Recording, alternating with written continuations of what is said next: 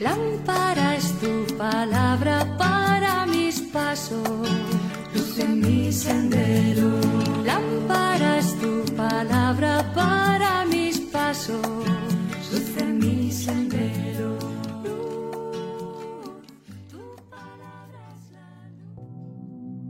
Del Evangelio según San Mateo, capítulo 5, versículos del 13 al 18. Ustedes son la sal de la tierra, pero si la sal se vuelve insípida, ¿con qué se le devolverá su sabor? Solo sirve para tirarla y que la gente la pise. Ustedes son la luz del mundo. No puede ocultarse una ciudad construida en la cima de un monte, ni tampoco se enciende una lámpara para meterla en un cajón, sino que se pone en el candelero para que alumbre a todos los de la casa. Brille así la luz de ustedes delante de los hombres, para que vean sus buenas obras y den gloria al Padre que está en los cielos. No piensen que he venido a abolir la ley y los profetas. No he venido a abolir, sino a dar cumplimiento. Les aseguro que mientras dure el cielo y la tierra, ni una letra ni una coma de la ley dejará de cumplirse. Palabra del Señor.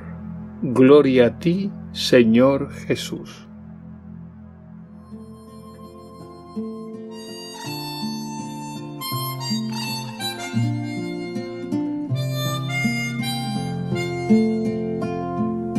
Sois la sal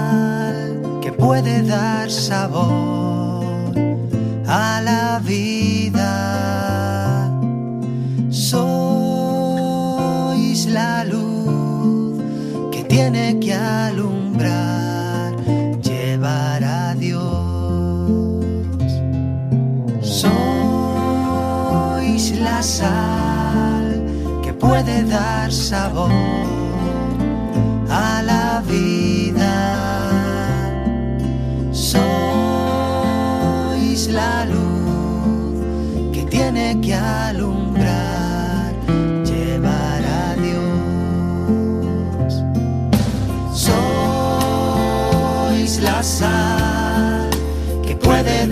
sabor a la vida. Sois la luz que tiene que alumbrar.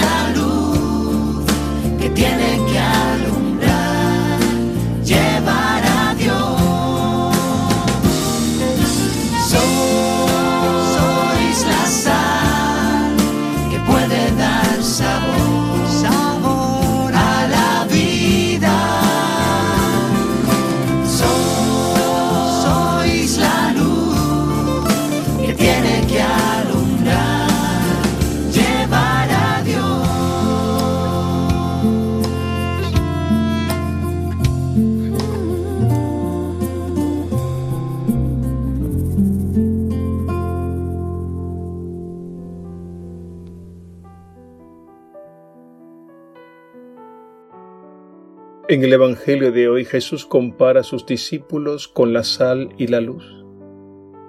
Meditando en estos dos elementos naturales, no tardaremos en darnos cuenta que ellos encierran tres importantes enseñanzas para nuestra vida.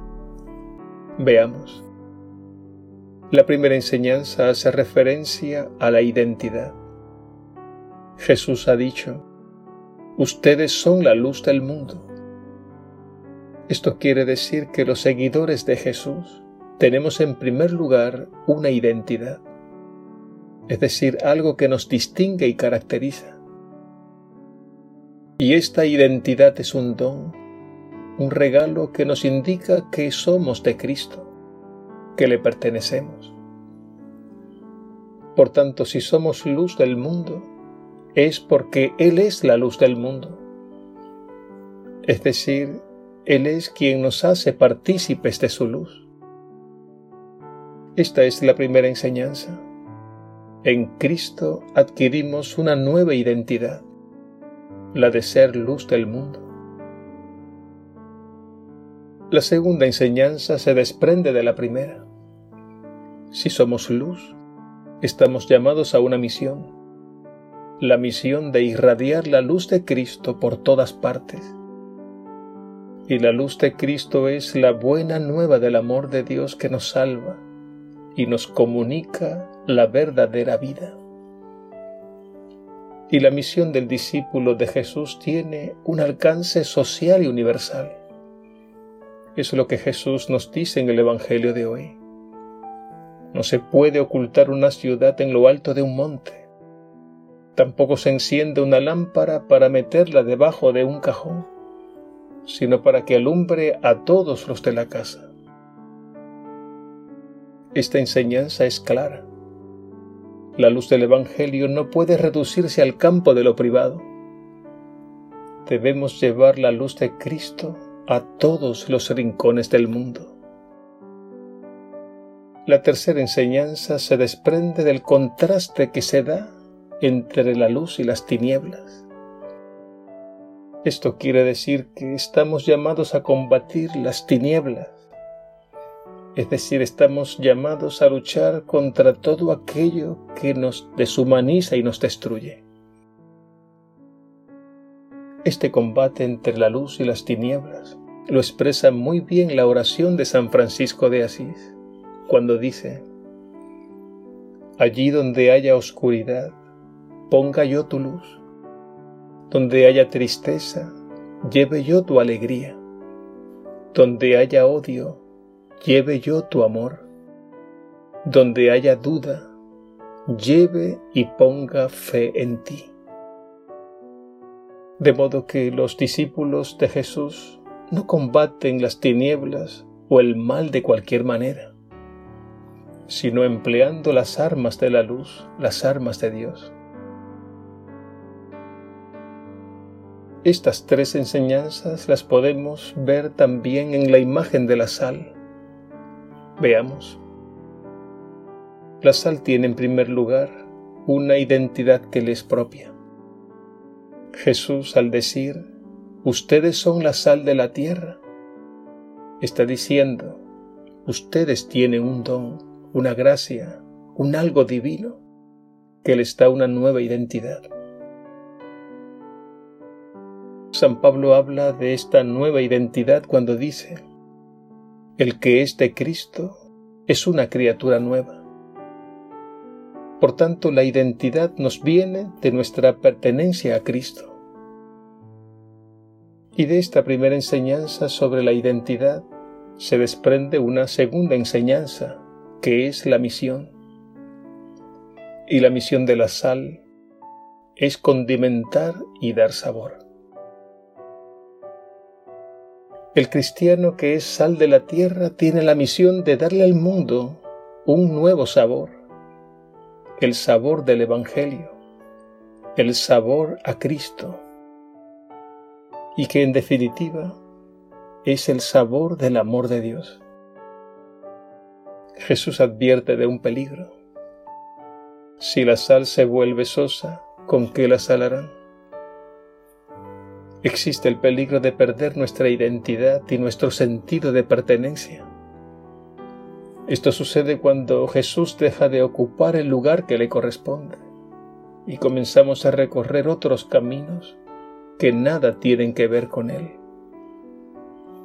Por eso Jesús nos advierte de este peligro porque nos podríamos perder. Y llegamos a la tercera enseñanza que nos habla del combate. La sal produce un efecto de combate y lucha.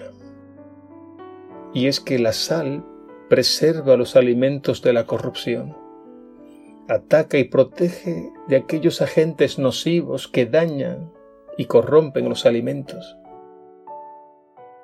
Así también todos nosotros, discípulos de Jesús, estamos llamados a introducir en el mundo la gracia del Evangelio que lleva dentro una fuerza divina, capaz de preservarnos de todo aquello que nos corrompe y destruye. Pidamos al Señor ser luz del mundo y sal de la tierra, porque esa es nuestra identidad, esa es nuestra misión y nuestra lucha. Y confiemos, porque esta es la obra de Dios que no fracasará.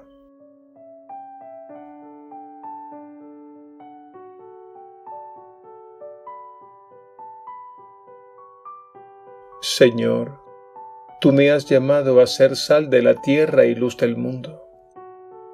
No permitas que pierda mi identidad, para que mi sal no se vuelva sosa, ni mi luz se apague. Quiero permanecer en profunda comunión contigo, para que la misión tenga éxito. Que reconozca también que ser sal y luz implica un combate, combatir las tinieblas, y preservar a tus hijos de la corrupción del mal. Y gracias Señor por tu palabra que nos ilumina y da sabor a nuestras vidas. Y que nunca olvide que esta es tu obra, la obra de tu amor que jamás fracasará. Amén.